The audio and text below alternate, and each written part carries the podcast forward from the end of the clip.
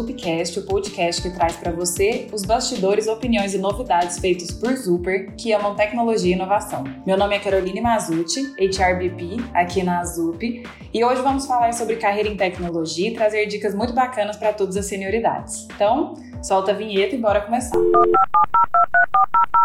Zupcast. Zupcast. Bom, hoje comigo estão algumas feras. Guillaume, se apresenta pra gente. Fala pessoal, tudo bem? Então, sou o Guillaume, desenvolvedor sênior aqui na Azul. É um prazer estar aqui com vocês hoje. Opa pessoal, tudo bem? Meu nome é João Batista, trabalho no time de Talent Tech Development, que é um time criado para trazer solução em tecnologia para a área de talent e atualmente a gente está atuando fortemente na área de avaliação técnica no processo seletivo. Oi gente, eu trabalho também na área de recrutamento aqui na Zup. Hoje eu estou num papel que a gente chama de Transformation Lead eu faço gestão de todos os produtos do ecossistema da comunidade de talent para recrutamento aqui na Zup.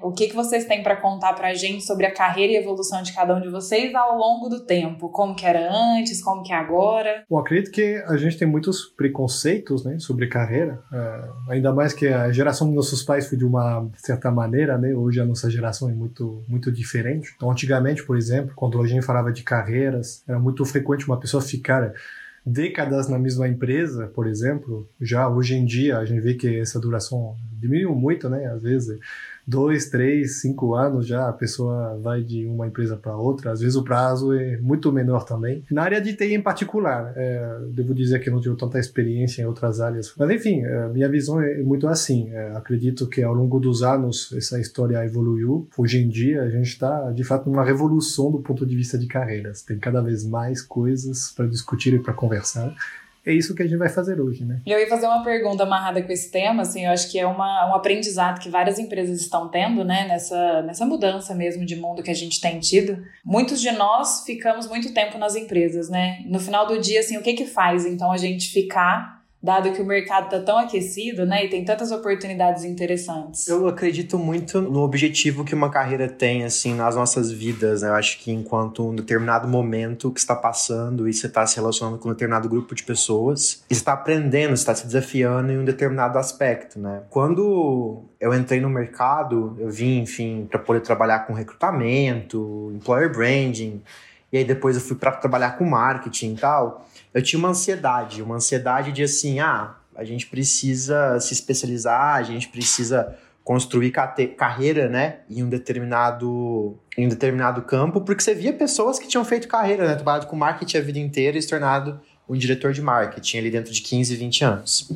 Hoje, eu acho que a gente está procurando por pessoas com uma bagagem de experiências diferentes e que tenha vivido chapéus diferentes, né? Eu acho que um desenvolvedor, por exemplo, que tem uma experiência desenvolvendo para o mercado de seguros, ele vai precisar, ele vai acumular um determinado conhecimento, mas provavelmente ele vai se desafiar se ele for trabalhar no mercado de tecnologia para uma empresa que tem, sei lá, uma arquitetura de telecom. A gente sabe que a tecnologia ela se difundiu tanto que são tantos subsistemas, né? Eu acho que são tantas tecnologias e microcosmos que exigem essa diversificação. Hoje, quando eu olho para os meus amigos, para pessoas que eu admiro muito, que ficam muito tempo durante uma empresa, é porque elas encontraram nessa empresa diferentes oportunidades de diversificar a bagagem delas. Elas não precisaram sair para viver uma experiência diferente. Elas conseguiram viver uma gama de experiências diferentes no mesmo lugar, assim. Então, acho que isso faz com que a gente fique. Eu acho que isso nos desafia enquanto profissionais e, e, aumenta, eu acho que essa dinâmica de troca, né? O valor da vida do colaborador, da pessoa que está ali dentro, ele diversifica, ele amplia, porque eu acho que é sem preço, né? Eu acho que o, o conhecimento acumulado que essa pessoa adquire num guarda-chuva com experiências diferentes. Eu acho que seja qual for o domínio de atuação dela uma pessoa mais técnica com desenvolvimento ou uma pessoa generalista tentando resolver problemas de negócio em indústrias e mercados diferentes. Não, outra coisa que também eu, eu, noto, assim, com relação à evolução do conceito de carreira ao longo do tempo, é o ponto de que no passado a gente tinha muito aquele perfil de pessoa que ela era muito forte tecnicamente, ela trabalhava por bastante tempo e ela acabava seguindo num caminho que era meio único, assim, né? Você vai ser muito bom, você vai acabar se tornando uma liderança. Eu acho que isso é uma coisa que tem sido modificada bastante hoje em dia, né? Porque não necessariamente uma pessoa que que é um ótimo desenvolvedor, ele é uma ótima liderança, né? Então acho que esse é um ponto que a gente também tem que pensar bastante e é o que vem sendo alterado de, de um tempo para cá, né? Vai muito mais do perfil da pessoa,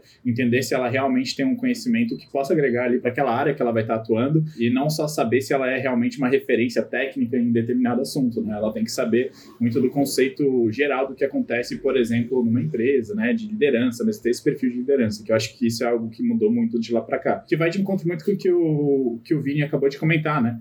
Que foi esse ponto de que muitas pessoas ficavam lá 20, 25 anos e acabam, acabam se tornando, por exemplo, um diretor de marketing, né? Isso é, eu acho que hoje tem perfil de pessoas muito mais jovens liderando, por exemplo, porque são pessoas que têm esse perfil voltado para essa atuação. Né? Gostaria de acrescentar uma coisa também que eu acho bem, bem pertinente aqui. A gente tem que acompanhar também o que, que evoluiu do tempo atrás para hoje, né? É, a gente uh, observa que hoje em dia a gente tem acesso a muito mais informações também. Então a tecnologia evoluiu, a possibilidade de consumir conteúdos evoluiu. Talvez a, a pessoa, é, antigamente, ela seguia por uma carreira por não estar muito atento, não saber muito quais eram as outras possibilidades que existiam, né? Então a gente não, não sabia muito tudo tudo que tinha de, de carreiras no mercado, de perfis, de talvez onde meu perfil se encaixaria melhor, a gente não tinha talvez tantas informações para tomar essa decisão. E hoje em dia a gente vê que tem conteúdo sobrando a respeito desse tema que poder ajudar uma pessoa que está em início de carreira a ter algum palpite, né, a ter alguma ideia do que, que poderia interessar ela ou não. Eu acho que esse ponto é bom mesmo, Gui. Eu fico pensando para a gente falar um pouco, né, de do que, que o mercado está esperando dos perfis do futuro, assim, a gente amarrar uma um olhar de o que, que a gente espera das características do mercado e das profissões, digamos assim, no futuro, quais são as novas habilidades que vêm junto como bagagem, acho que até para a gente compartilhar com as pessoas que estão nesses movimentos de evoluir carreira e a gente encaixar, assim, quais são esses perfis que existem hoje, como que eles vão evoluindo para perfis que se complementam mesmo, né, multidisciplinares e que a gente consegue aproveitar uma habilidade do outro também para complementar com aquela outra fortaleza minha. Até com relação a isso que a gente estava falando, né, que, que, eu, que gente estava comentando sobre liderança e tudo mais, acho que também o que o Vini comentou faz total sentido, porque no passado as pessoas né, acabavam indo para esse rumo de liderança e às vezes nem queriam, né? Às vezes era tipo um rumo que você tinha que seguir, assim. Hoje o que se procura é essa questão da experiência, né? Como o Vini comentou. Então acho que tem todos esses caminhos que a gente tem que tomar para tentar garantir a nossa felicidade. Às vezes trocando de, né? No passado muitas pessoas acabavam até trocando de empresa para tentar achar um, uma outra atividade e hoje, como o Vini comentou, não é necessário isso, que isso seja feito, né? Muitas vezes, por exemplo, aqui na ZUP, existe muito essa questão, né? De, por exemplo, a gente trocar de área, tem a possibilidade disso acontecer, né? É, eu acho que a gente também vai falar um pouquinho mais disso lá para frente, mas só dando um pouquinho de ênfase nesse ponto, assim, né, da, do que a gente via antes e o que a gente vê hoje, assim. A gente tem uma percepção mais complexa de problemas mais complexos hoje do que a gente tinha há décadas atrás. E para resolver problemas complexos, você precisa, às vezes, de um domínio de conhecimento diferentes em, em campos diferentes para poder fazer isso acontecer, né? Imagina que o cara precisava bater lá na porta, às vezes, do departamento pessoal ou da área de tecnologia para poder fazer um pedido, para daí entrar no backlog de alguém, para alguém em algum momento entender que aquele projeto era importante para daí você ter um grupo que fosse atuar em cima dele e resolver. Então, assim, eu acho que quando a gente olha para tendências, né, você vê empresas que hoje estão formando times muito mais multidisciplinares por causa dessa complexidade que o desafio tem e da exigência de habilidade que ele exige. Então, hoje, é, por exemplo, aqui para poder falar de recrutamento, sim, eu preciso pedir para os recrutadores e entender da realidade deles quais são as dores, quais são os problemas, eu preciso comunicar para essas pessoas como que a gente está configurando as nossas plataformas ou otimizando a experiência que a gente está dando para o candidato. E por que, que isso é importante em um nível de negócio. Então, quando a gente pensa, por exemplo, em. Eu vou, eu vou falar negócio e tecnologia. Negócio e tecnologia hoje é presente na vida praticamente de todo mundo. Talvez há 50 anos atrás era numa medida, numa intensidade muito menor. Então, eu acho que quando você pensa né, nas tendências de futuro do trabalho e coisas do tipo, acho que time multidisciplinar é uma coisa que vem para ficar, pelo menos aí por boas décadas. E isso vem acompanhado também com a democratização de, do conhecimento, né? Eu acho que tecnologia é um universo muito prolífico, e aí, por consequência, também você consegue encontrar conhecimento muito prolífico em diferentes tecnologias, ou especificidade de um determinado modelo de negócio. Hoje você consegue fazer isso para poder empreender, ou às vezes tem um desenvolvedor que pega um desafio do zero. E ele pode ser especialista com 60 anos de experiência, que se ele pega às vezes uma coisa complicada que surgiu pela primeira vez, ele vai ter que sentar para poder estudar e conseguir resolver. Então, acho que também vem muito disso, assim, essa multidisciplinaridade que você cria na, na tua relação com, com, com o time, porque você quer resolver tudo ali dentro daquele time, você quer ter autonomia para poder resolver aqueles problemas dentro daquele time e consultar os experts, né? Ter pessoas do seu lado que te ajudam a resolver esses problemas, porque elas têm conhecimento dentro de determinado domínio e vão conseguir te explicar o porquê que alguma coisa é viável ou não. Você vai conseguir trazer essa noção do que é importante para o negócio ou não e tal. Então, acho que a multidisciplinaridade, eu acho que tudo isso também exige muito da gente essa noção de lifelong learning, né? Eu e a minha irmã, assim, a gente faz parte da primeira geração da minha família de pessoas que foram para a faculdade, né? Eu acho que existia esse estigma de que você vai para a faculdade, você vai ser muito empregável e que isso vai te garantir uma boa profissão no futuro. Eu acho que isso não é mentira, mas também não é a resposta mágica para tudo, assim. Eu acho que, como os desafios são muito complexos, não tem como você parar de aprender. Então, essa habilidade também, esse compromisso consigo mesmo de ser um lifelong learning, né? Uma pessoa, um aprendiz para o resto da vida. E eu acho que ter a humildade de correr atrás disso, de separar tempo para isso, para aqueles que podem, obviamente, dentro de cada um do teu contexto, né? Também é uma coisa, uma tendência que vem para ficar. Acho que os problemas vão se tornando cada vez mais complexos, as tecnologias cada vez mais diversas. E é isso. É a informação que a gente tem que absorver, processar e utilizar no nosso dia a dia para poder gerar valor. Eu gostei dessa pegada sua, Vini, porque eu acho que a, acho que a virada de chave da gente valorizar unicamente liderança né, e gestão anteriormente, e agora a gente ter, estar abrindo um campo de jogo para especialistas, vem muito disso, né? Do quanto a gente não quer mais consumir coisas prontas e construir soluções muito mais específicas para o nosso contexto. Eu que sou da área de people, eu vejo isso muito vivo. E eu sou uma das pessoas que estou indo, inclusive, para uma cadeira de especialista, né? Então, eu sinto que o campo de jogo que abre para a gente construir coisas e resolver problemas que antes talvez a gente nem via que era um problema, ou a gente nem tinha chegado nesse nível de profundidade, está demandando para os profissionais daqui para frente cada vez mais densidade técnica. E é uma densidade técnica de fato, assim, sabe? Que para a gente virar um especialista, a gente tem que conseguir fazer amarrações que há um, dois, cinco, dez anos atrás a gente nem cogitava ser viável fazer.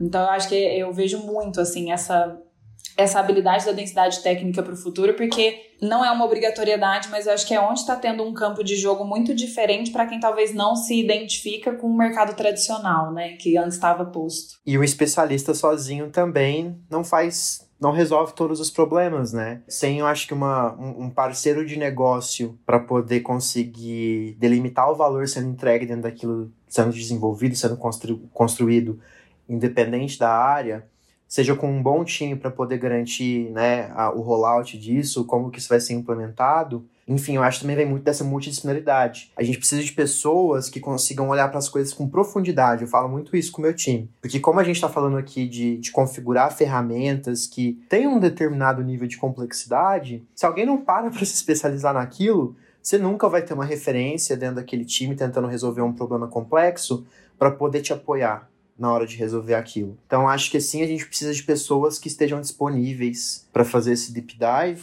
ao mesmo tempo que a gente também precisa de outras para poder abrir o buraco, alargar o buraco, né? Eu acho que a gente fala muito disso, né? De profundidade e de extensão, assim. A gente vai muito de encontro com isso. Acho que os especialistas, eles são tão necessários quanto os generalistas, né? Dependendo do problema complexo que está tentando resolver.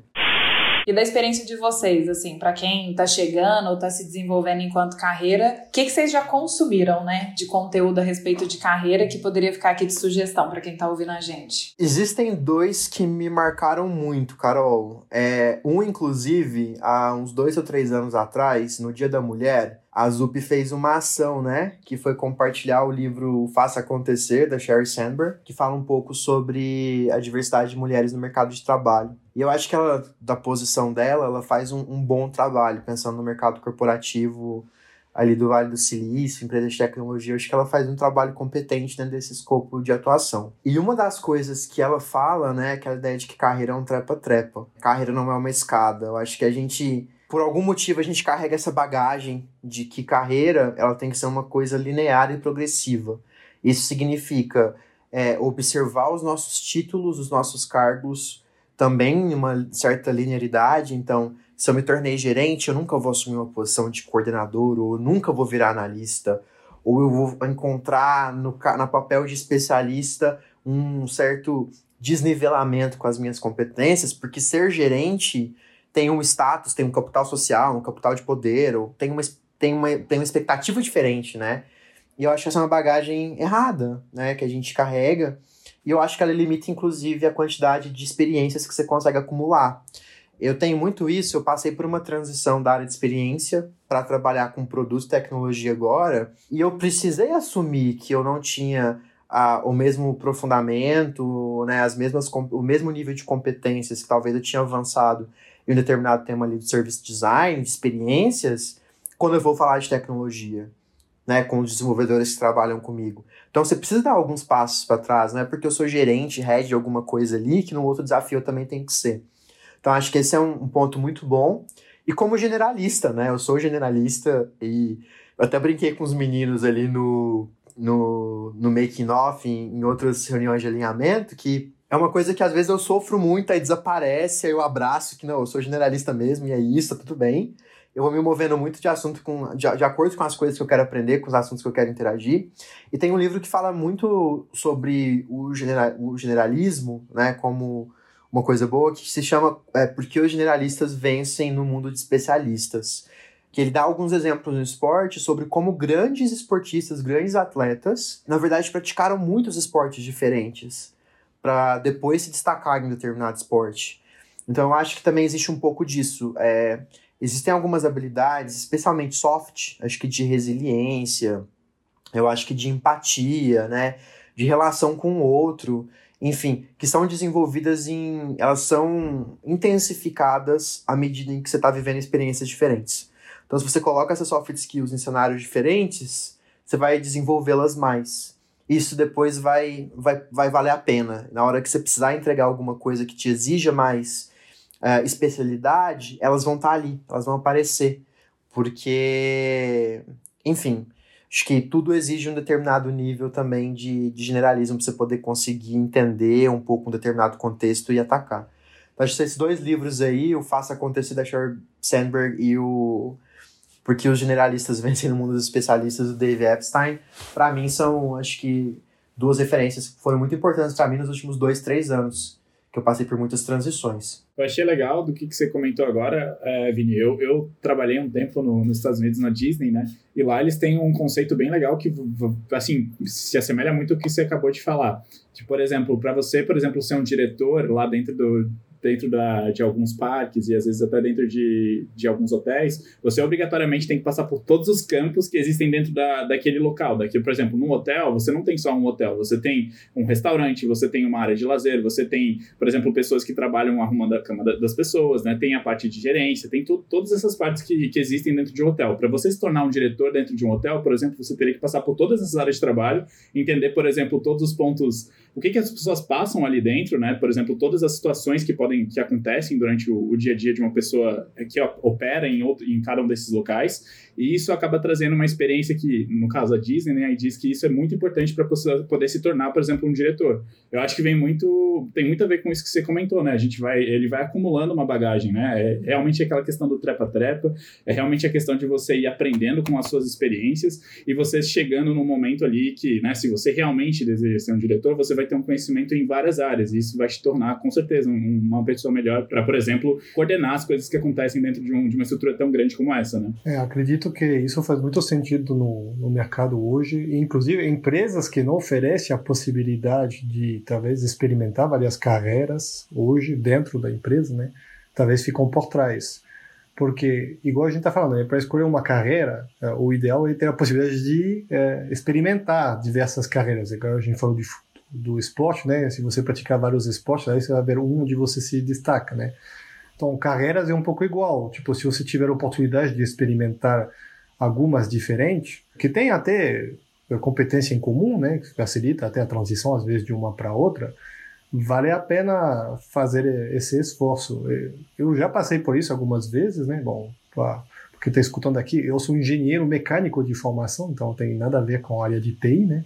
Mas eu era um, um engenheiro generalista, então, tipo, na faculdade eu tinha estudado como fazer é, desenhos de peças para computador, como desmontar um motor. A, a gente veio um conjunto de áreas diferentes para escolher qual que, que a gente gostar mais. Eu cheguei a programar coisas, é, tipo robôs, coisas assim, que era mais relacionado à área de mecatrônica, né? É, tipo, foi algo que eu gostei na época. E quando surgiu a possibilidade de atuar com TI, tipo, era uma área que nunca tinha atuado antes, desenvolvimento, vamos dizer, fora esses pequenos exercícios que eu tinha feito na faculdade, né? Quando eu comecei, eu senti que não era algo que, que me interessava, que eu, eu tinha um raciocínio para conseguir me sair bem com esse tipo de serviço. Mesmo começando com desenvolvimento, depois, dentro da área de TI, eu descobri que tinha várias outras coisas, né? As áreas de é, gestão de pessoas, quando a gente fala de liderança, tinha a questão de é, será metodologias ágeis que tem os Scrum Master, PO. Eu tive a oportunidade de experimentar esses papéis temporariamente também.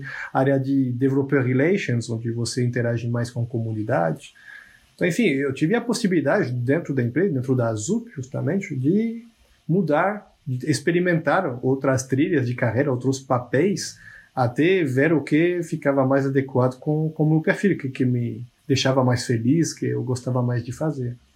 Então, acho que vale a pena experimentar. Tá? Acho que minha dica aí sobre essa parte, sobre o generalista, né, esse mundo de especialista, né, seria, antes de se tornar especialista ou generalista, vale a pena experimentar algumas coisas para depois escolher o que fica melhor para você. Além de as experiências que são trazidas, né, por tudo que você passou, agregar muito na sua carreira, independente de onde você for trabalhar, independente se você vai, ser, vai querer ser um especialista ou um generalista, né. É, isso não. Acho que todas as experiências são válidas. Eu me lembro de um, um, workshop que eu assisti uma vez com uma empreendedora. Se eu não me engano, ela tinha trazido um, uma das primeiras lojas de brigadeiros. Que esse era, o, esse era o conceito que surgiu ali há uns 6, 7 anos atrás. Você chegava em aeroportos ou, ou shoppings e vocês encontravam lojas né, só de brigadeiro, assim. E era uma mulher formada em moda, inicialmente. E tudo começou porque ela foi fazer uma festa em casa, foi fazer brigadeiros, ela usou material de tecido, enfim, de roupa, para poder fazer, né, o, aquele containerzinho de papel que vai ao brigadeiro, ela fez coisas com cetim, com renda, com veludo e coisas diferentes. As pessoas que estavam como convidadas na festa gostaram tanto, acharam tão incrível, tão diferente, que pediram para encomendar. E vejam bem, tipo, ela não era o negócio dela, né? Ela trabalhava, sei lá, como estilista em alguma rede de, de lojas. Então ela encontrou, acho que essa oportunidade, assim, essa criatividade, né? De, de unir o mundo ali da, da estética, da moda e acho que todos os recursos que esse universo tem com brigadeiro, né? E aí tem outras lojas que trazem, por exemplo, o contexto histórico da década de 50, de 60, que você quer ver a brigadeiria como a loja da casa da sua avó. Então você tem ali a geladeira vintage, o fogão vintage, tem uma decoraçãozinha diferente, né? Quase um filtro de barro com um tecidozinho embaixo amarelo de renda como existia antes. E eu acho que essa combinação é muito brilhante, assim.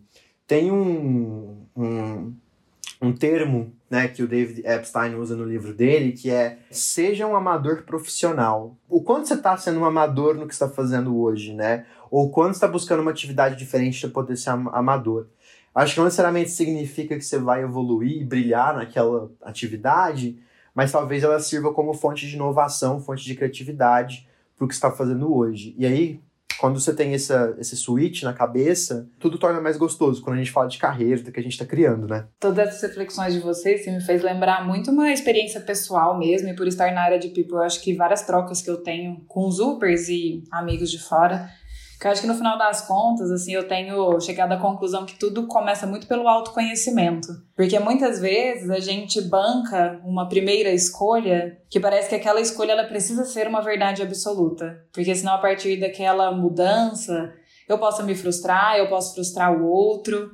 E eu vejo que muitas vezes a gente é muito levado pelo outro escolhendo as coisas pra gente. O quanto muitas vezes a gente espera qual que é o meu próximo degrau na carreira porque é mais fácil a outra pessoa fazer a escolha por mim. Porque é mais fácil também eu culpabilizar o outro. Agora, na minha experiência, assim, quando eu comecei a trabalhar muito mais o autoconhecimento e fui percebendo coisas próprias mesmo que eu tinha que desenvolver, características, habilidades que eu tenho que aproveitar muito mais do outro, porque não é uma coisa própria minha. Essa inteligência emocional, muitas vezes a gente acredita que é muito mais essa só o lidar com as emoções no ambiente do trabalho, mas ele começa por eu me conhecer, por eu me observar, por eu me entender, por eu me ouvir, para eu escolher genuinamente em cima daquilo que eu de fato estou observando. E, e aí eu, eu vejo muitas pessoas ainda no viés do mercado de hoje sendo levados, esperando que o a próxima resposta ela venha de outra pessoa e aí eu me frustrar com isso, é muito mais fácil, né? Porque a escolha não foi minha, é mais fácil quando é a escolha do outro. Então tudo é assim, acho que até o que eu experimento, o quanto eu banco uma mudança, porque não necessariamente toda mudança é fácil. A gente banca vários ônus das mudanças, mas muitas vezes quando a gente vai perceber, ela é necessária, ela é necessária para uma evolução, para uma satisfação, para uma conexão com o nosso propósito, mas também é dolorido se observar. O autoconhecimento ele não é algo leve, não é algo fluido, né? Muitas vezes a gente se depara com coisas doloridas, mas para mim, pelo menos, acho que a principal dica, apesar de não ser uma ferramenta ou um consumo específico, é encontre como você vai se observar, como você vai se conhecer. Eu acho que a gente tem N ferramentas, né? Eu acho que não tem uma bala de prata, cada um vai se identificando com aquilo, né, que te toca mais. Inclusive, eu ia recomendar um curso sobre inteligência emocional, que é o curso da Conquer, que é bem legal. Cheguei a fazer ele uns meses atrás e quem tiver interesse em conhecer mais a respeito desse tema, vale a pena, é legal. Uma dessas coisas que eu acho que muitos de nós vivem, inclusive hoje na, na ZUP, como a gente tem, acho que um ambiente que nos permite pivotar, experimentar coisas diferentes, existe também esse momento que às vezes você testa alguma coisa e não é exatamente aquilo que você esperava. E às vezes você precisa dar algum, às vezes é preciso você dar três, quatro passos para trás de novo e se recolher e refletir sobre aquilo para que depois você possa avançar de novo, né? Acho que o Gui comentou algum, alguns desses pontos pra gente, né? Existem algumas oportunidades que são, nos são dadas que dentro daquele contexto faz muito sentido a gente abraçar, faz muito sentido a gente se entregar. Mas aí depois de alguns meses pode ser que ela perca o sentido. E não é porque tem alguma coisa de errado com a gente, ou com a empresa, ou com o desafio. Acho que isso também é uma coisa, a gente precisa parar de procurar culpados para explicar por que, que as experiências são como elas são mas mais entender o que, que a gente pode fazer em relação àquela situação. Como você falou, né, cara? Eu quero bancar essa transição. Tá sendo como eu esperava? Tá me rendendo os frutos que eu esperava? Não tá? Se eu não fosse continuar aqui, para onde eu iria? O que que eu faria? Com quem eu posso falar sobre isso? Então acho que também existe, acho que considerando que está num espaço de confiança, essa liberdade para poder voltar para trás, para poder se recolher, para poder refletir e falar, tentei e não deu certo, ou tentei e não foi tão bom quanto eu esperava, quebrei a minha cara. E isso também faz parte da carreira. Isso também fortalece a gente para poder ter sucesso em obter êxito em outras iniciativas no futuro. Eu me identifiquei bastante, na verdade, com o que a Carol falou, porque eu passei por um período de transição também bem, bem grande, o que o Guion também comentou também, porque assim como o Guion, eu sou engenheiro também, sou engenheiro eletrônica.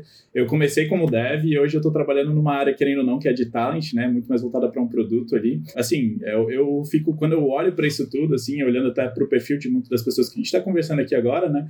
É, eu acho que mais pessoas é, têm esse medo, esse receio que a gente tem. Eu, quando eu fiz lá engenharia, eu, eu tinha na minha cabeça, cara, eu tenho que ser um engenheiro, sabe? E hoje, hoje depois de um tempo, até muito, muito pessoal, assim, eu diria, porque a minha esposa também passou por algo parecido e a gente acabou é, entendendo, né, que não necessariamente eu preciso fazer, por exemplo, o que eu, o que eu treinei muito tempo, o que eu sou bom. Eu tenho que fazer o que eu gosto, né? Então, assim, isso é uma coisa que eu fui atendendo com, conforme o tempo foi passando e eu acho que é muito importante a gente lembrar da gente, sabe? Muito mais do que, ah, eu sou só bom nisso, eu sou muito bom nisso, eu tenho muito conhecimento disso, vou fazer isso para minha vida toda, sendo que às vezes você não gosta do que você está fazendo.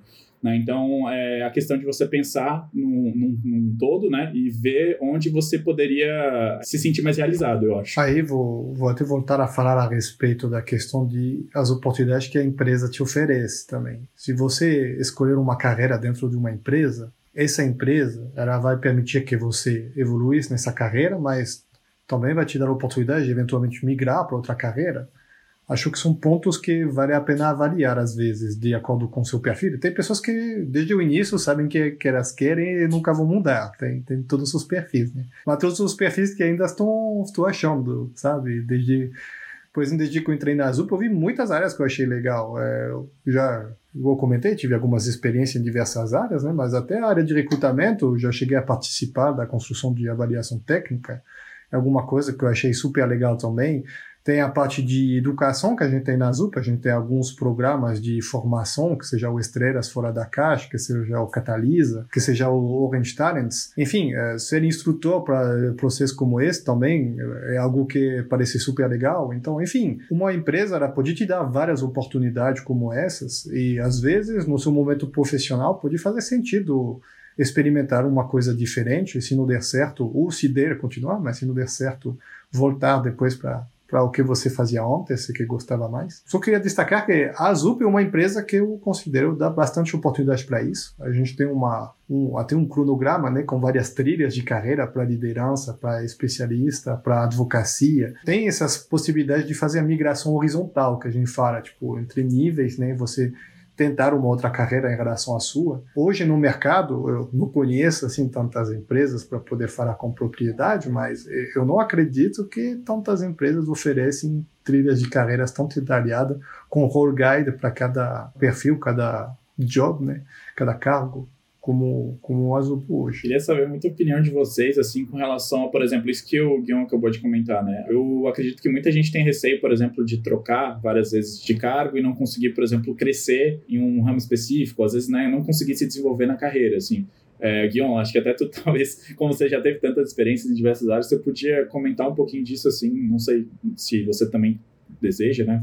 Compartilhar com a gente, mas eu, eu tenho até um medo que, que eu tenho, assim, sabe, um pouco é, de entender como é que seria essa transição. Assim, eu transicionei, só que assim eu não tive tantas experiências assim quanto, por exemplo, o que você citou, né? É, umas coisas que sempre tipo ficou na minha mente quando eu fiz essas escolhas, né? Era tipo o que que isso vai, vai oferecer para minha carreira, né? Tipo me torno cada vez mais generalista, vou dizer, eu toco cada vez mais assuntos e tipo mais áreas diferentes, mas eu me aprofundo cada vez menos, né? É, não cada vez menos, mas dizer, você fica um ano numa área, você não vai aprender tanto quanto você aprenderia durante 10 anos, né? Então, o generalista, de fato, ele tem menos profundidade, vamos dizer, que um especialista. Aí, uma coisa que pode um pouco deixar desconfortável é sobre essa questão que o Vini comentou mais cedo, do, dessa curva de crescimento que a gente tem a impressão de ter às vezes, né? Que, tipo, se eu fico no meu cargo X anos, tipo... É, vou evoluir nesse cargo, meu salário vai evoluir juntos.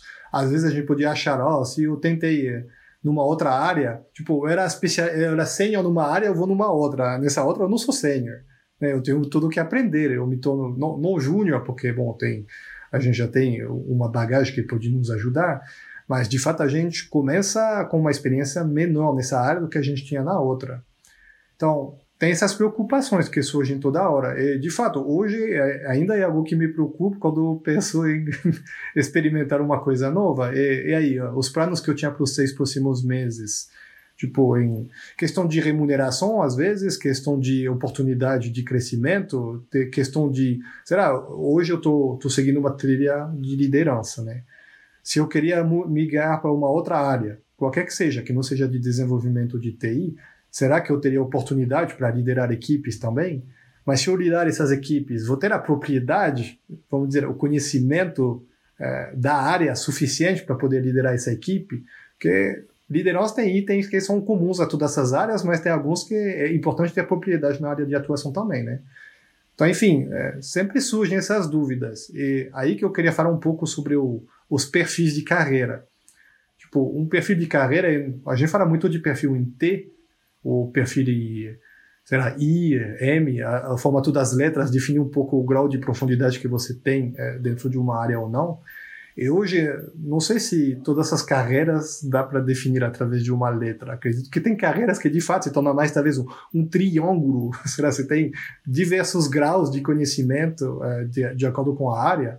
E de fato, esse perfil pode ser interessante de acordo com uma situação, e o não numa outra. Aí que é importante ter perfis pluridisciplinares que se complementam dentro de uma equipe. Enfim, não sei se respondi exatamente a pergunta, mas esses são os, os, pontos que eu já refleti a respeito desse ponto. Eu não quero inverter a dinâmica necessariamente, mas eu queria fazer uma pergunta para Carol nesse caso, que é a nossa host, mas que acho que tem uma tem anos aí de experiência acumulada em, em numa cadeira que lida com pessoas, então que acompanha o desenvolvimento de carreira de líderes e desenvolvedores que foram de júnior para pleno, para sênior, de áreas de staff e tudo mais.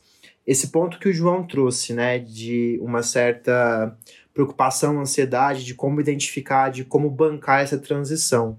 Eu acho que em partes é porque a gente, enquanto indivíduo, tem dificuldade de comunicar isso para as pessoas certas, na empresa onde a gente está, né, para as pessoas que a gente nos acompanham. Carol, assim, no desenvolver a tua experiência, como é que você, enquanto pessoa de, da área de, de recursos humanos, da área de desenvolvimento de pessoas, observa esses casos de, de colaboradores que chegam até você, ou que você observa que está passando por uma transição? qual que é a, a bagagem que você carrega em relação a esse tema desse, desse ponto de vista? Ovinho, eu acho que ainda é muito raro. Acho que quando a gente observa assim o mercado e a tendência de todo mundo que vai crescendo enquanto carreira, ainda são poucas pessoas que fazem, eu acho que transições mais bruscas e bancam, né, talvez dar um passo para trás e tudo mais. E talvez as pessoas que eu já identifiquei, assim, que bancaram algumas dificuldades nessas transições, eu acho que veio muito também dessa, dessa percepção, sabe? De onde que estava um propósito, de onde que estava uma verdade genuína, que é muito individual, né? Porque não existe, acho que, uma verdade absoluta.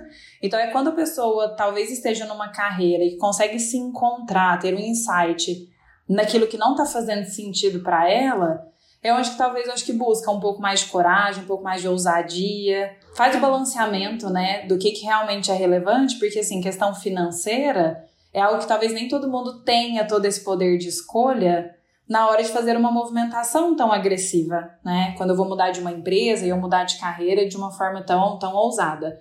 Mas eu acho que do, dos poucos casos que eu, que eu já acumulei, assim, nesse tempo de experiência, normalmente são pessoas que, um, ou estavam numa carreira muito frustrada, até de falta de reconhecimento, e que viu numa segunda oportunidade, assim, um chão, um campo de, de corrida, assim, muito mais amplo, ou estavam muito infelizes. E aí eu acho que elas bancaram acessar essa infelicidade. Mas ainda eu acho que é, é muito menor as pessoas acessarem essas coisas íntimas do que talvez o potencial que a gente poderia ampliar, assim, sabe, de versatilidade nas pessoas. Acho que a gente ainda está nessa transição de cultura e ainda respinga muito essa cultura do tradicional. Por mais que a gente veja, né, as pessoas ali de 20, 30 anos atrás que ficavam, né, os bancários que ficavam 30 anos até se aposentar ali no banco, a gente ainda respinga essa mesma essa mesmo, mesmo viés assim de raciocínio, de pensamento. Então, acho que são fagulhas, eu ainda vejo fagulhas, assim. E a gente tem se inspirado em muitas pessoas que são ousadas o suficiente, sabe, para ter essa coragem. Eu ia trazer uma provocação, na verdade. Tipo, será que os interesses de uma empresa, de um indivíduo, sempre são os mesmos? Porque quando a gente fala em carreira, né, a gente quer que a empresa nos ajude a crescer na nossa carreira. Para isso, muitas vezes a gente ouve falar que tem que vestir a camisa da empresa. Ou seja, tem que fazer o que a empresa precisa de nós. Às vezes a gente pode ser, por exemplo, sei lá, muito fiel para a empresa, a gente gosta demais da empresa, a gente está pronto a tudo para ajudar a empresa. Mas ao mesmo tempo, talvez o que a empresa mais precisa não bate com o que a gente quer para nossa carreira. Eu tenho a impressão que às vezes a gente tem que escolher entre ser um, um, team player, né, um jogador de equipe, ou pensar na sua carreira pessoal. Quando eu fiz algumas escolhas de carreira, eu já cheguei a pensar isso. Quando a gente pensa sobre liderança, por exemplo, oportunidade assim, talvez deixar a equipe onde você está, talvez estar tá, tá ajudando a equipe com algo e ir para outra outra outra oportunidade pensando na sua carreira. Tipo, tem esses dilemas que surgem toda hora, né? E vocês três que, que atuam nessa parte de recrutamento, conversas de, com pessoas, etc., como que vocês lidam quando alguém chega com essa pergunta falando, e aí, é, a empresa vai dar mais valor para minha carreira ou para seus interesses? Como que funciona isso, né? Eu acho que não precisa ser tão binário, né? Zero ou Eu acho que, assim, existe um, um nível aqui da gente com a gente mesmo, né? que é o que a Carol estava trazendo ali em relação ao autoconhecimento e de você conseguir entender quais são as suas necessidades não preenchidas, né, Carol? Que a gente tem, seja religiosamente, espiritualmente, seja fisicamente, seja intelectualmente, tudo mais. Então, normalmente, eu acho que uma pessoa, quando passa por uma decisão de transicionar, é porque tem alguma necessidade dela que não está sendo preenchida. Eu acho que a gente é importante, na minha opinião, entender que não precisa ficar muito ruim para a gente poder passar por uma transição. A gente não precisa esperar dar muita treta, dar briga, a gente ficar muito insatisfeito, né? Esperar o ambiente se tornar muito tóxico ou a gente se tornar tóxico onde a gente está para poder passar por uma transição de carreira. Eu acho que esse é um ponto importante.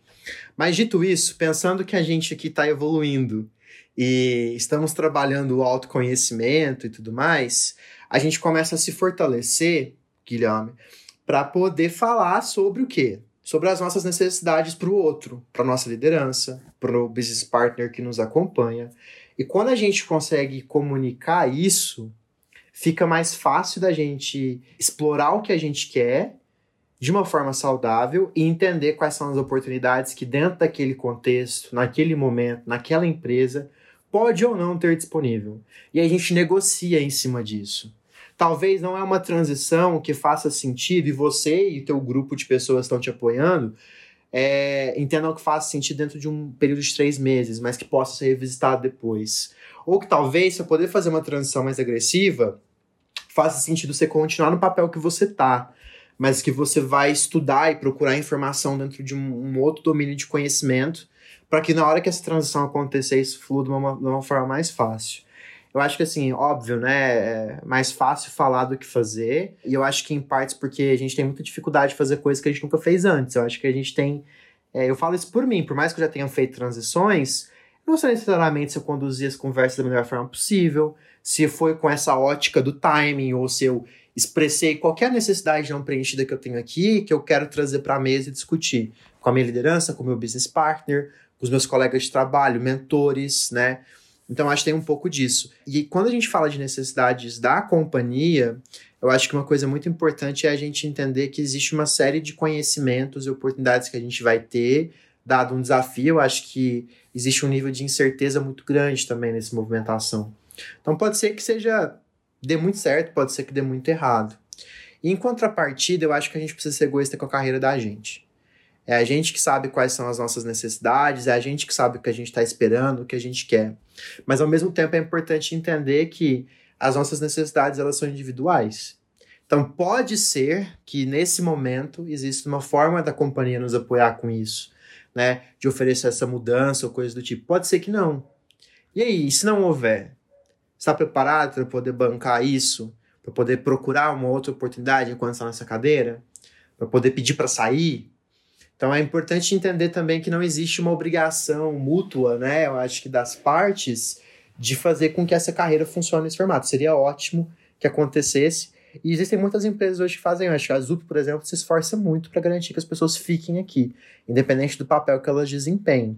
Mas eu não acredito que, que essa, apesar de ser uma vantagem competitiva, eu não acho que essa é uma obrigação tácita que toda companhia deve ter tem que fazer sentido para as duas partes. Acho que tudo isso que você comentou tange muito a comunicação que a gente consegue ter, né? Seja com a nossa liderança, com os nossos times e tudo mais. E aí existe muitos assuntos que ainda são grandes tabus. Então, assim, a ZUP, igual você falou, ela se esforça, eu acho, para desmistificar, né? E, e, tirar o tabu, assim, de vários assuntos. Mas trabalhar nesses tabus até para a gente dar conta de, num ambiente de confiança, trazer alguma vulnerabilidade nossa, insatisfações, mudanças, experi experimentos que a gente quer fazer. Muitas vezes eu acho que a gente se bloqueia nesses movimentos porque a vulnerabilidade ela ainda não é chancelada, sabe? Em todos os ambientes. A gente não tem esse ambiente de confiança em todos os lugares que a gente vai.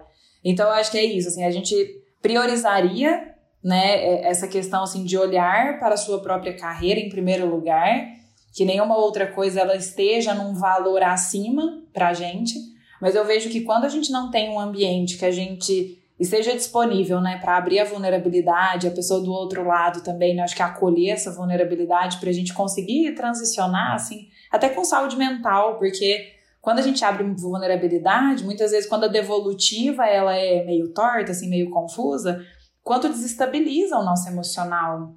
E, e às vezes uma coragem, uma ousadia, ela acaba trazendo, assim, reverberando coisas muito negativas em nós. Então, isso, me, isso que você estava comentando, assim, me lembrou muito disso, assim, o quanto a gente, é importante a gente buscar esse ambiente, sabe, que permita vulnerabilidade, permita conversas difíceis, e que a gente seja acolhido do outro lado, né? É, e no final do dia, é, falar sobre carreira nesse momento não é uma conversa só, né, Gui? Eu acho que esse é um ponto também importante. Às vezes as pessoas acham que é, vou sentar, vou conversar aqui sobre a minha transição e a gente vai sair resolvido daqui. E isso, às vezes, a gente precisa ser pragmático, eu acho que não só com a questão da devolutiva, mas também com o nosso amadurecimento a nossa percepção sobre uma determinada coisa. Às vezes você está pensando que você quer uma parada, e aí você para para conversar com alguém que trabalha naquela área, e o que ela te conta não te agrada. Não é necessariamente aquilo que você esperava quando você teve aquela ideia originalmente. Então eu acho que também tem muito desse processo de assim, cara, como é que eu consigo conciliar os interesses da companhia com os meus interesses individuais, né? A gente precisa criar oportunidade para que esses interesses sejam expressados, para que eles sejam trabalhados em parceria mesmo. Acho que assim, óbvio, você precisa de um ambiente de confiança, né? Sem um, acho que é muito difícil fazer isso, mas partindo do pressuposto que você conseguiu desenvolver esse laço de confiança com um profissional de RH, com o um mentor, com o teu gestor, aí a gente como é que a gente consegue falar mais sobre isso em momentos diferentes e de um ponto de vista evolutivo, né? Negociando, conversando, acumulando informação. Em design a gente fala, no design de experiência a gente fala de certezas, suposições e dúvidas, né? Se a gente olhar para nossa carreira pensando nisso, né? Quais são as certezas que eu tenho do que eu quero? Quais são as suposições que eu acho que poderia fazer? Quais são as coisas que eu não sei que eu quero perguntar? E trazer isso para esse grupo de pessoas que pode ter seu sistema de suporte, né? Eu não colocaria necessariamente como uma mesa de negociação de soma zero, onde a, a empresa precisa conciliar todos os objetivos de negócio dela com a tua carreira. Eu acho que isso se tornou uma coisa tão, acho que atomizada, tão difusa, que você precisa de um processo de facilitação. Talvez puxar essa conversa falando sobre o que você sabe, o que você tem dúvida e quais são as posições, pode te ajudar a fazer uma movimentação de carreira de uma forma muito mais saudável e a ter conversas melhores, né, Carol? sem ficar esperar ficar infeliz para daí fazer uma movimentação. Pô, eu acho que assim, aqui na Azup a gente fala muito de sermos mesmo um, ambiente assim propício, né, para as pessoas iniciarem carreira. Eu acho que uma das coisas a gente já falou muito aqui que é um lugar que realmente te permite uma trilha, né? Uma trilha que não só ascenda, né, numa vertical, assim, numa, no crescimento é, tradicional, mas também permita essas movimentações horizontais, né, que é que a gente está falando. Acho que uma das coisas que a gente selecionou para compartilhar também é a questão assim do quanto é importante ter mentores no meio de todo esse processo. Eu não sei se vocês já deram ou receberam mentoria também de outros Upers, até para a gente contar um pouco para as pessoas, né, o quanto esse tipo de movimento é uma coisa valiosa assim aqui dentro da Azup. Bom, eu cheguei a fazer os dois, tanto mentorar quanto receber a mentoria, né? E de fato, toda vez que eu pensei em experimentar uma carreira, eu cheguei a conversar com alguém da área, ou até mudança de projeto às vezes, se tem a oportunidade de trabalhar em um ou dois projetos ao mesmo tempo, né? Porque o projeto onde você atuava tá, tá finalizando, aí nada melhor do que conversar com alguém que tá lá, ou alguém que já vivenciou o que, que você está pronto a vivenciar, para opinar a, a, respeito disso, né? Então, mentoria para mim, inclusive, é uma dica que eu daria para qualquer pessoa que quer começar na área de TI, conversa com pessoas que atuam em diversas áreas para você saber mais a respeito, que uma vez que que eles tiram suas dúvidas, né? Você vai saber melhor para onde ir, né? Ótimo. Eu acho que a ideia também é buscar uma empresa que permita que a gente tenha esse aprendizado constante e que ajude a gente a evoluir, independente para qual caminho que a gente quer seguir, né? E aqui na Azup a gente fala muito de duas ferramentas que, que a Azup acabou construindo.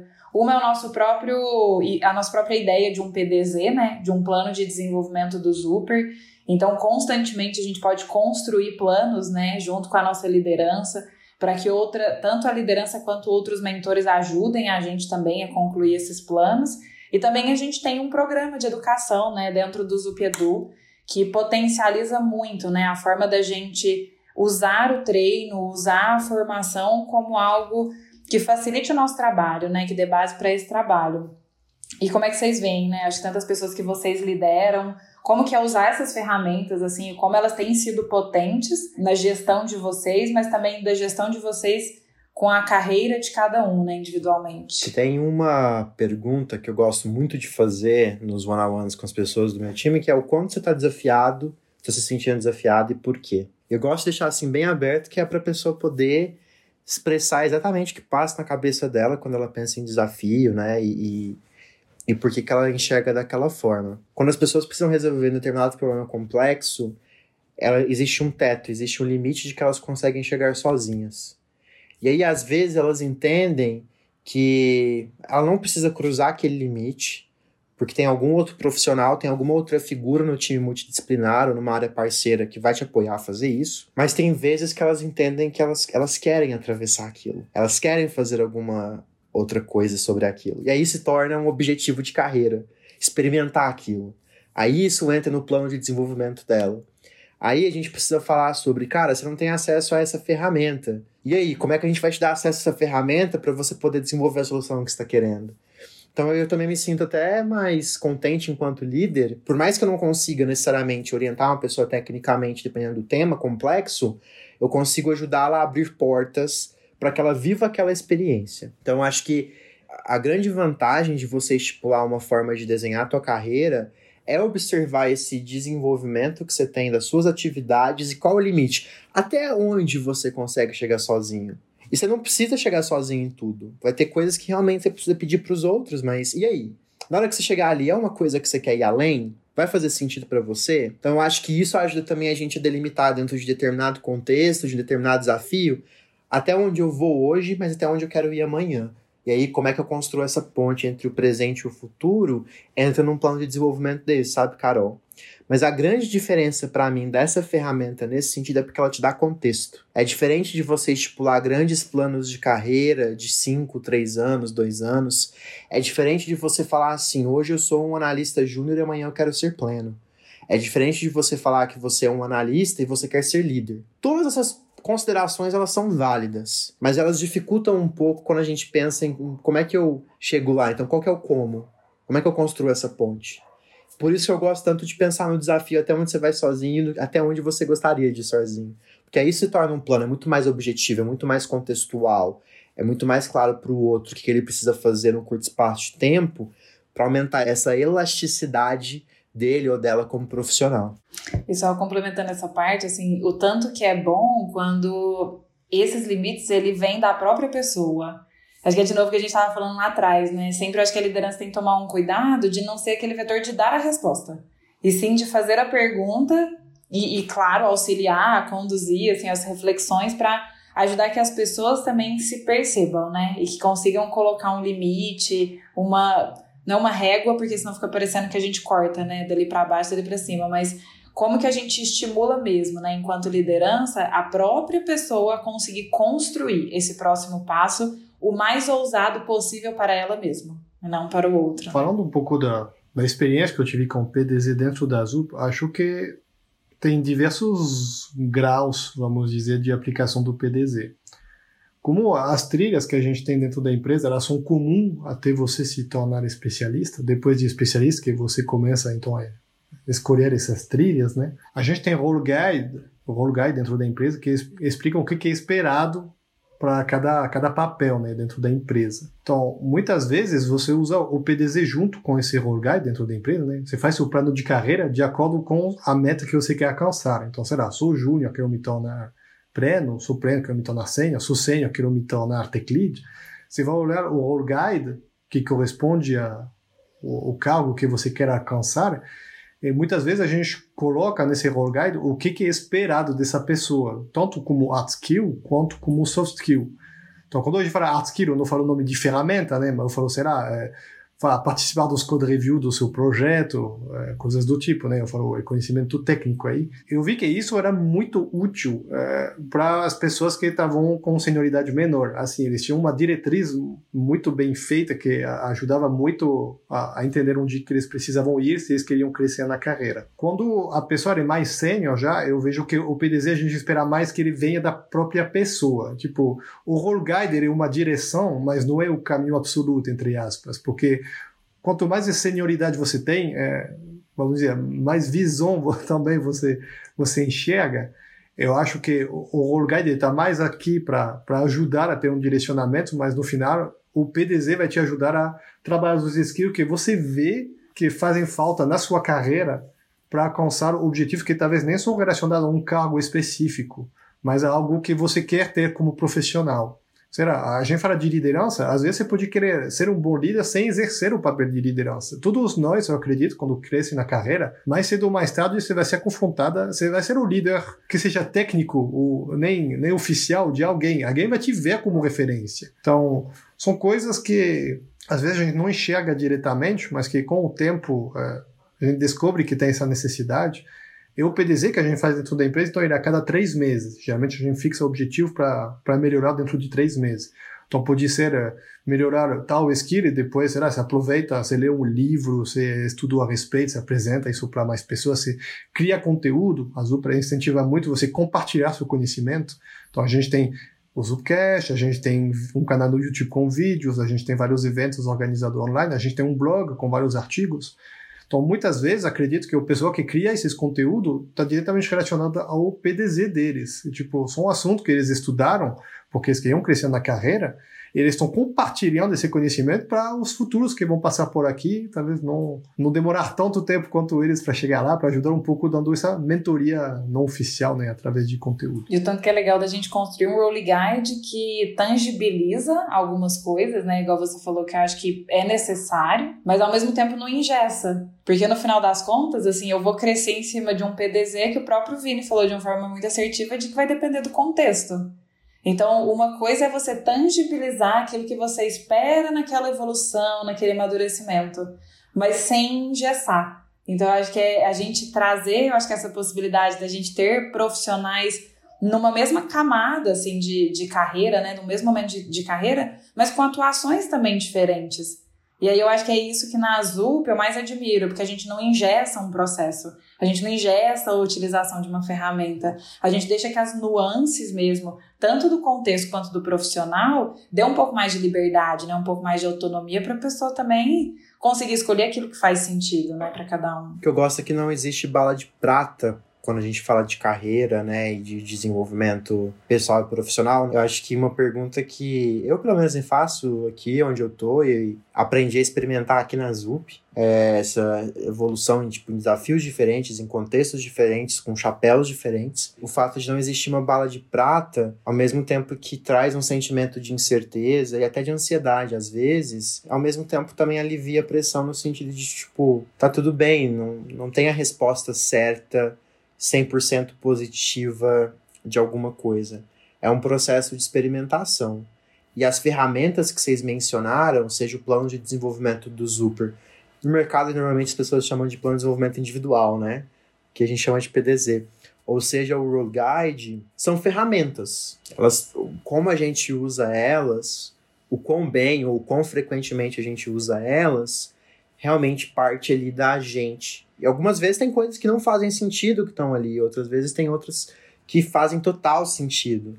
Mas o fato de você parar, pensar e utilizá-las é o que te traz essa clareza e te empodera a tomar decisões de carreira. Talvez seja isso que a gente seja muito carente, né, enquanto profissional. Faltam ferramentas que nos empoderem a tomar decisões de carreira, assim. Eu acho que a gente tem vivido um pouco esse cenário, de ter mais informação nesse sentido. Que a gente falou no início, né? Quanto mais informação, melhor. O que as gerações antigas não tinham, a gente está criando aqui. A geração futura, com certeza, vão, vão aproveitar disso também. E apesar de não ter uma bala de prata, acho que a gente fala um pouco, né, de um caminho que a gente acredita, né? Então, a gente unir um ambiente fértil aqui no trabalho, junto com possibilidades de mentorias que vão alavancar a nossa carreira, e esse ambiente, né, de aprendizado constante, esse interesse de aprendizado constante, não é a bala de prata, mas acho que é um pouco do que a gente tentou traduzir aqui do quanto seria uma boa equação para a gente tentar dar os próximos passos, né? Qual que é aquela dica, assim, de ouro que se vocês olhassem, vocês, assim, há 5, 10 anos atrás, quando estavam começando a carreira de vocês, que, que vocês gostariam de ter ouvido para iniciar a carreira de onde vocês estão? Vai lá, JB, ué. Calma aí, Faz calma 20 aí. minutos que não fala nada, ué. eu tô tentando pensar numa frase legal. Cara, mas é, eu acho que é um pouco do que eu falei ali no, no passado, né? É, eu, eu diria talvez para mim mesmo que não é porque eu tô num lugar X que eu vou ter que continuar nele até o fim da minha carreira.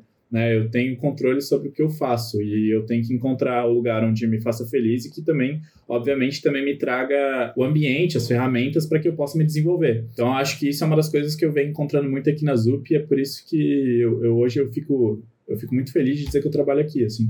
Eu diria para mim mesmo no passado isso porque eu talvez tivesse tomado decisões é, mais cedo até. Né? E eu levei muito, eu demorei muito tempo para tomar a ação que eu deveria. A minha dica para quem, quem quer iniciar na área de TI, né, essa questão de carreira, é, acredito que seria muito relacionado à, à saúde mental, que a gente se fixa muitas metas quando a gente começa, não, não sabe muita coisa.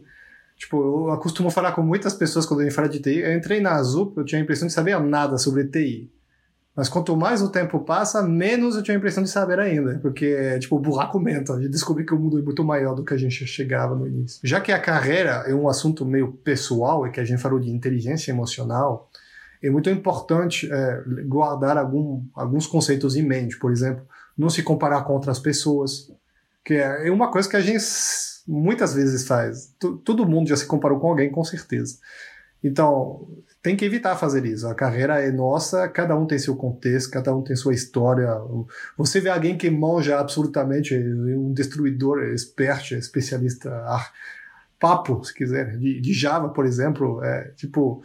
Se você faz exatamente a mesma coisa que a pessoa fez na sua carreira, você não tem garantia nenhuma que você vai chegar lá. Então, tipo, segue para o seu caminho, no, escuta as dicas, mentoria, né? Igual a gente falou, mas não se compare com os outros isso leva muito a, a, outros problemas, né, como síndrome do impostor. A gente se compara, acha, nossa, essa pessoa é foda, eu não sei nada do lado dela, a gente acaba se é, abaixando, né? Tem essa coisa. Questão de equilíbrio também entre vida profissional e vida pessoal. A gente às vezes se cobra demais, né? Saúde, saúde também é ser psicológico. Se você trabalha o tempo todo, é, você acabar mais cedo ou mais tarde, talvez dar um burnout. Você tem que saber dizer stop.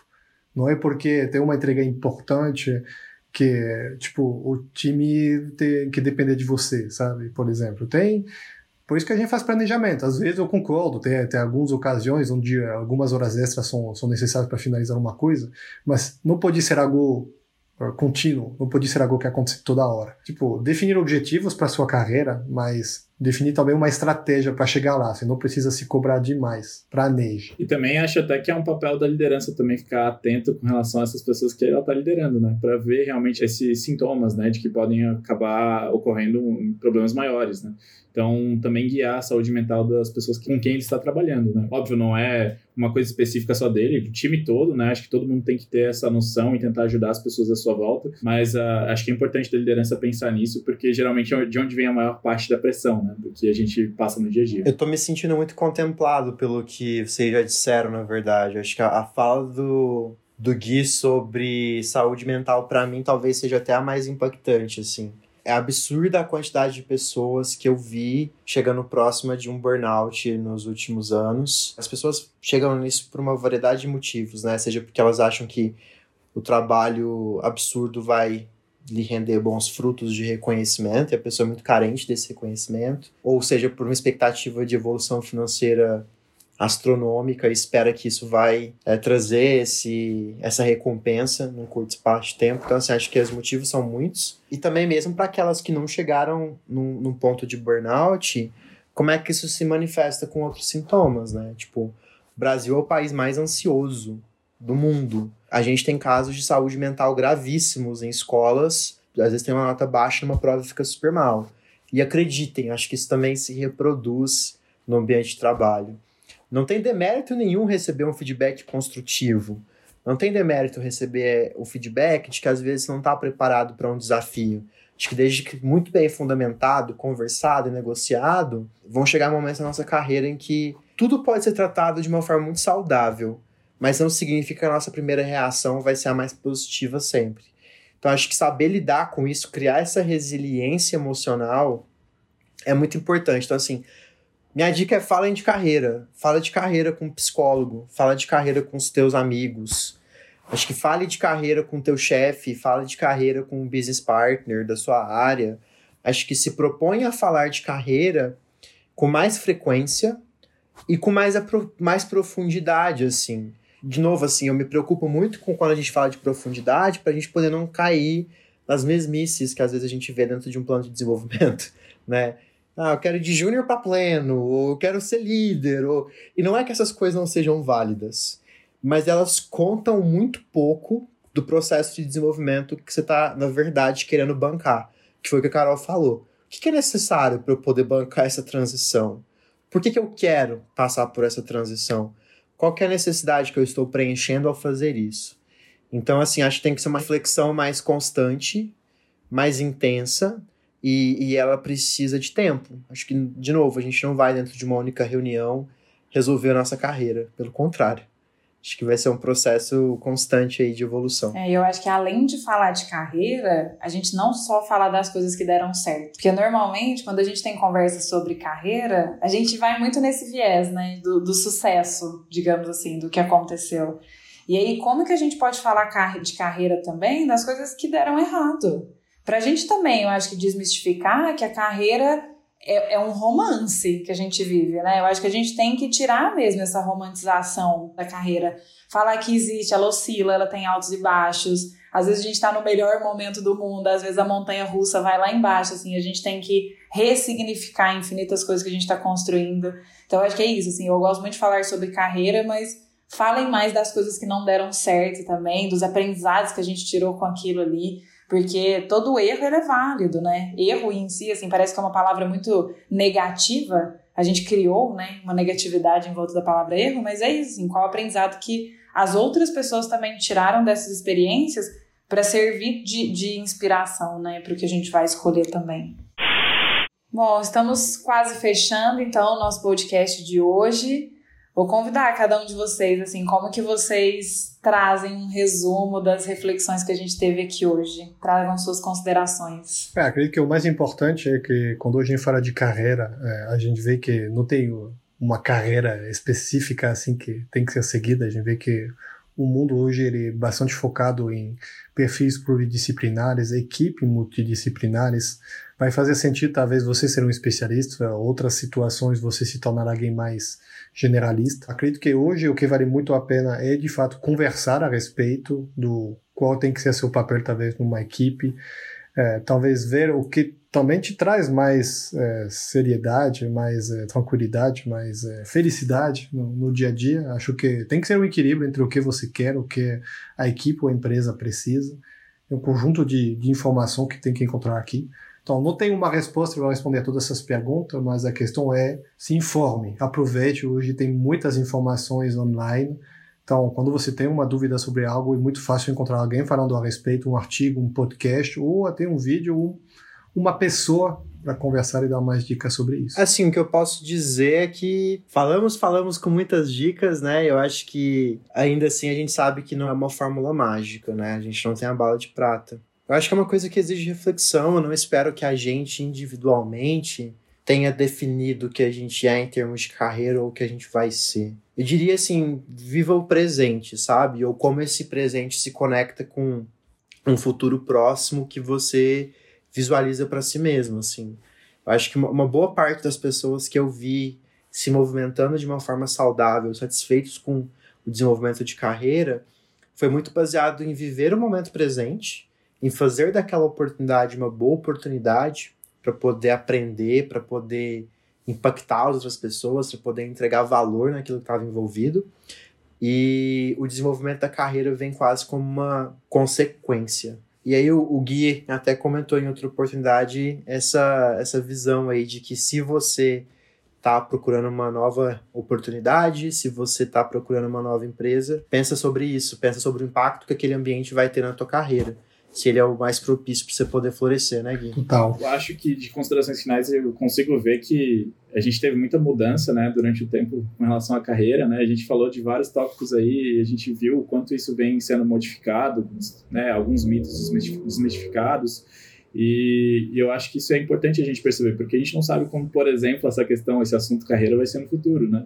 Cada vez mais está ficando, assim, difícil de, de entender, né? A gente, igual foi comentado aqui, a gente conversou sobre carreira no geral, a gente viu vários aspectos que a gente acha relevante aqui de carreira, porém é, a gente não consegue dizer assim, ah, esse é o caminho que eu devo seguir, né? Cada um tem o seu próprio caminho e a gente não sabe como as coisas vão ser no futuro. O que eu acho que é interessante a gente sempre lembrar é de entrar, encontrar um equilíbrio, né, para ter essa questão de felicidade, também ter um, um, uma boa carreira, ter um bom, ter um bom se desempenhar bem, né, onde você estiver.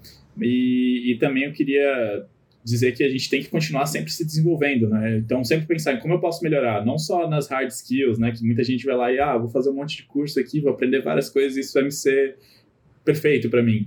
É, a gente tem que pensar também no soft skill, né? Independente se você vai ser um especialista, se você vai ser um líder, um gestor. Eu acho que é importante que você pense nos dois lados e eu acho que um feedback legal que você pode ter do time, né, um feedback do time, pode te trazer, às vezes, alguns pontos que não são tão de hard skill, que, ah, você precisa saber disso, mas às vezes é uma questão é, de soft skill que pode te fazer realmente melhorar muito, até no seu desempenho, você trabalhar com a sua equipe, independente da, da carreira que você vai seguir no futuro. Eu acho, inclusive, isso uma coisa legal, trazendo aqui, né, é, sobre a ZUP, que a gente tem essas avaliações, né, a gente tem persona mensal, então isso acaba te trazendo é, bastante munição, né, para você entender onde você tem que dar os seus disparos e, e, e conseguir, de fato, melhorar. Então, assim, continuem sempre se desenvolvendo, tentando melhorar em todos os aspectos que você perceber que você consegue se desenvolver. Acho que é isso. Acho que vale a pena comentar. O Persona ele é um, uma avaliação que a gente faz 360. Então a gente se avalia e aí as pessoas que trabalham com a gente também nos avaliam é, sobre o quão transformador a gente tem sido nos últimos 30 dias.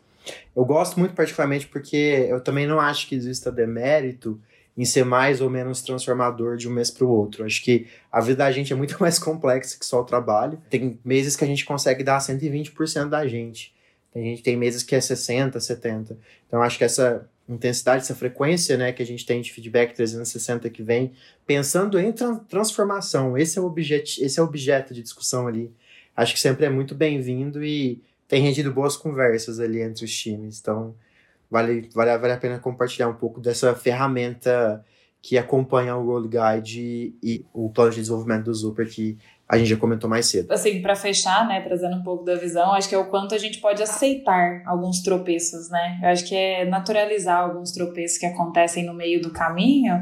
E eu acho que a gente sempre se munir de ferramentas e de outras pessoas, assim, para suportar como que é viver esse baixo da carreira para realmente ajudar a gente a, a, subir, assim, quando for o momento mais propício.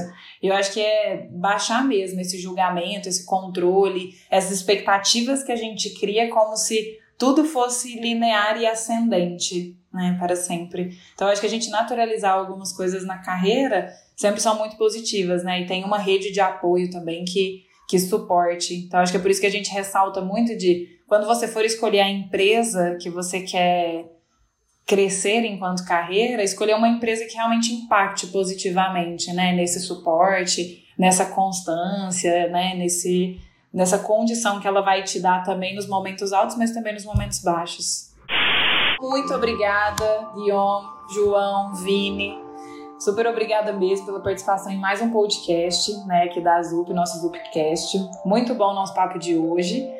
Lembrando que, para quem quiser conhecer mais sobre quem participou desse episódio, todas as redes sociais estão aqui na descrição desse podcast, assim como todas as referências que nós citamos. E não se esqueçam de seguir o nosso Zupcast nas plataformas de áudio e no YouTube, para acompanhar os nossos próximos episódios e também as nossas redes sociais, arroba Innovation. Valeu e até a próxima!